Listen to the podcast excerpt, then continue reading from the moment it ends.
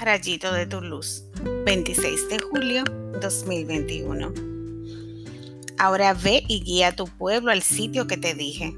Mi ángel irá delante de ti. Éxodo 32, del 15 al 24, del 30 al 34.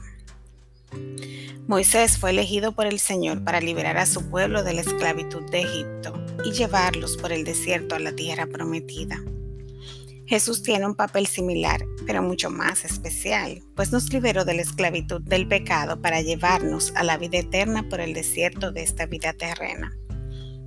El Espíritu Santo va delante de ambos preparando el camino, despertando corazones para que podamos reconocer el camino de la salvación.